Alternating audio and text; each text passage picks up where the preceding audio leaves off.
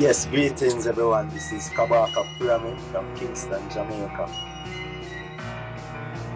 I, I'm actually in the uh, beginning of making a, a song that's called Stop Touching My Belly, I'm Lactose Intolerant.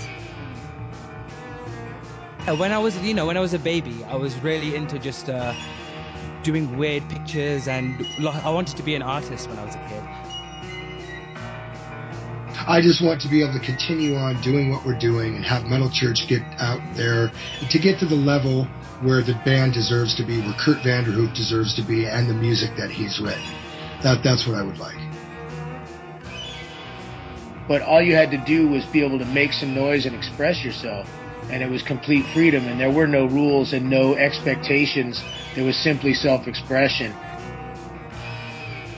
reach to the stars, uh, do the best you can, put all your energy behind whatever you partake in life, do the best, do it 100%.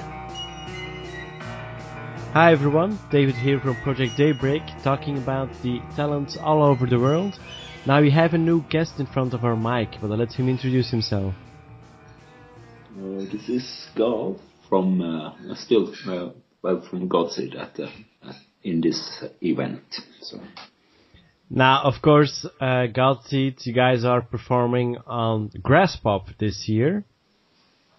Are you looking forward? It's in, it's in a couple of days already.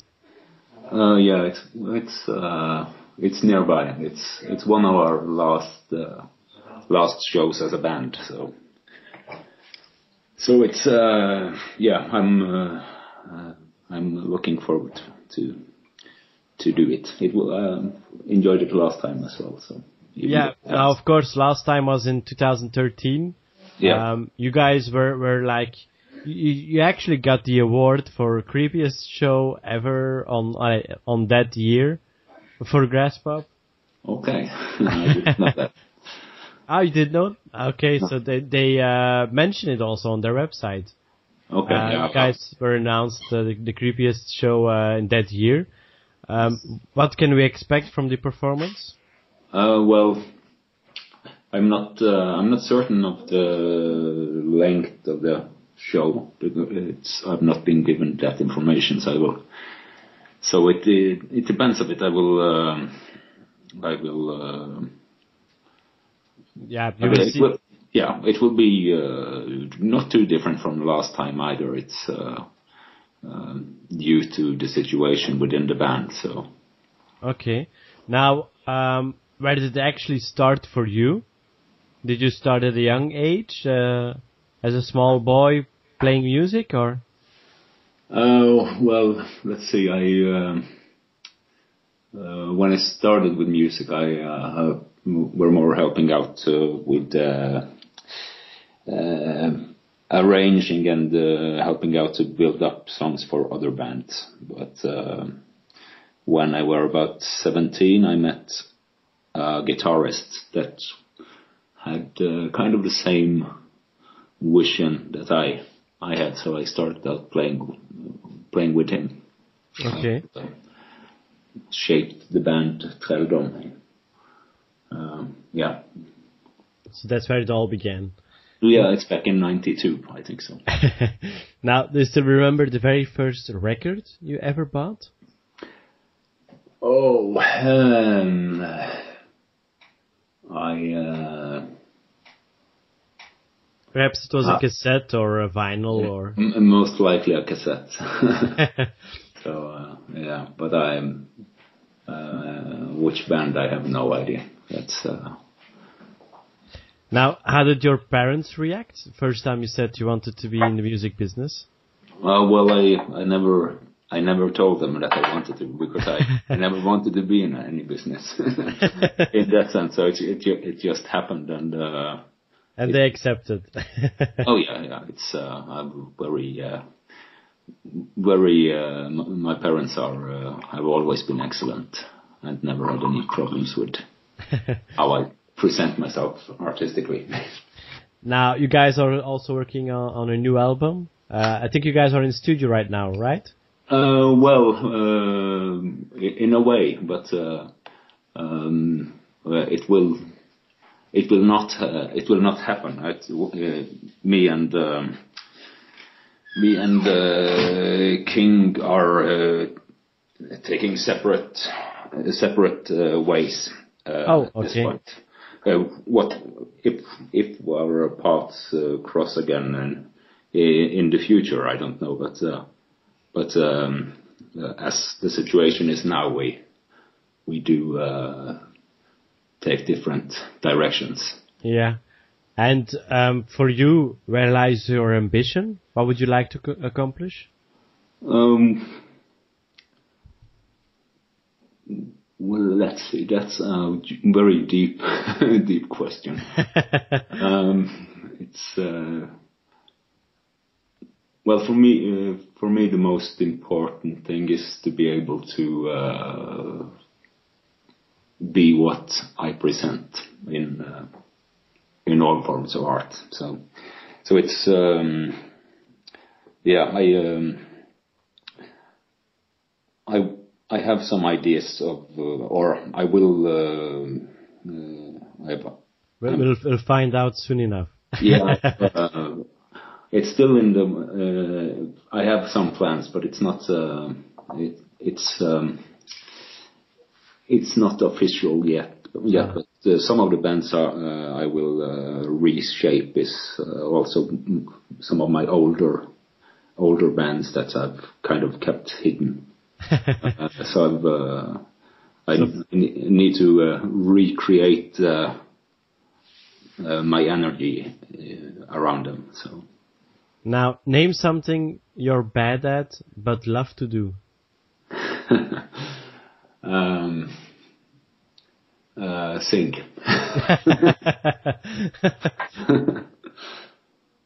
Now, um, yeah, if we're talking about singing, um, what, what I'm mostly astonished about is um, the way you guys use your voice. You know, um, if I would do that, I think I wouldn't have any, any voice left uh, after about five minutes.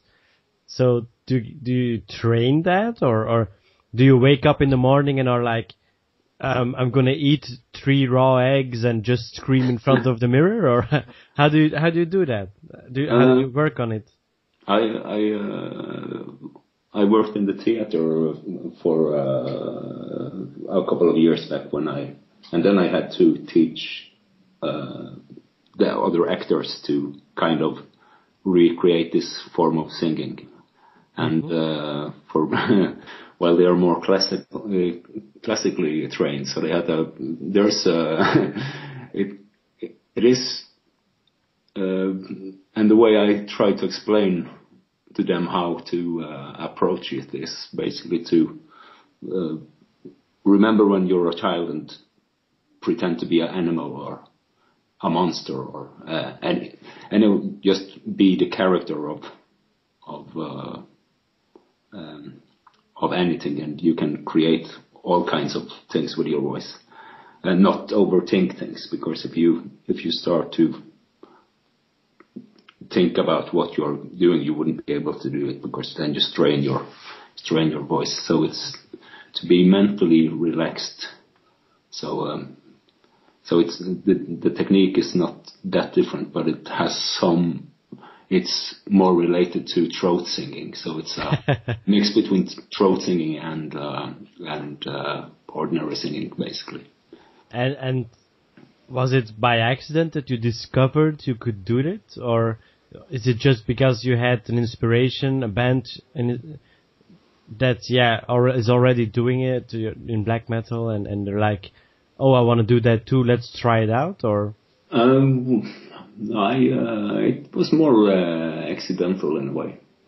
but I remember uh, when I was uh, when I was a child. Uh, one one of the, my parents are are farmers, so they have uh, lots of sheep around the and uh, about 100, uh, 100 meters from uh, from my ho- home, uh, one of the, one of the sheep got killed uh, from a bear, and I remember hearing the bear and his roar.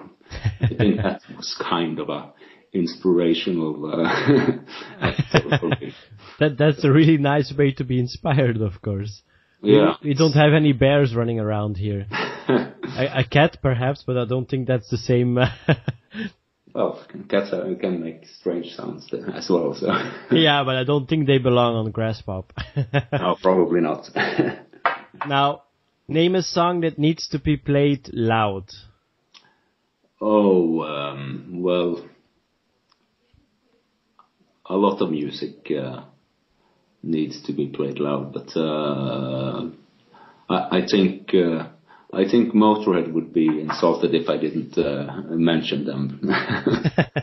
Uh, that's the way they want to present their music. So, so but um, yeah, no, it's uh,